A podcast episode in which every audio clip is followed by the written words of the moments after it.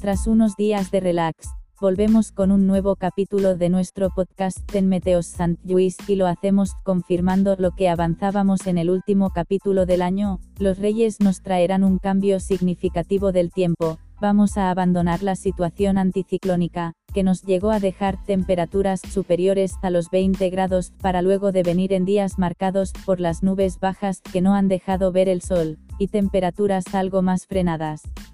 La situación que vamos a estrenar mañana miércoles vendrá marcada por el descenso de temperaturas, tras la breve subida de un par de grados que sufrirán hoy, la posibilidad de lluvia, y el viento fuerte de componente norte y noroeste.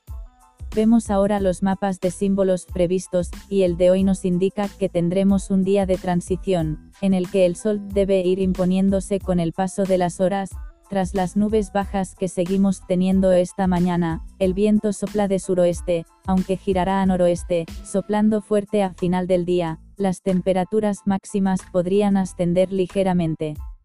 Para mañana esperamos un cielo nuboso con posibilidad de que se produzcan precipitaciones débiles a moderadas, de carácter ocasional, el viento soplará moderado a fuerte del norte y noroeste, con temperaturas máximas que descenderán progresivamente, alcanzándose las mínimas al final del día.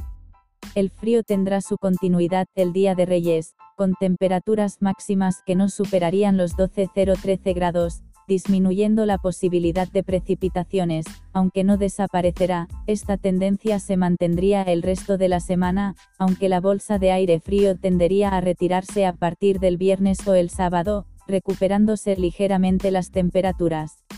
Seguiremos atentos a la situación que estrenaremos mañana, y que nos recordará que estamos en pleno invierno.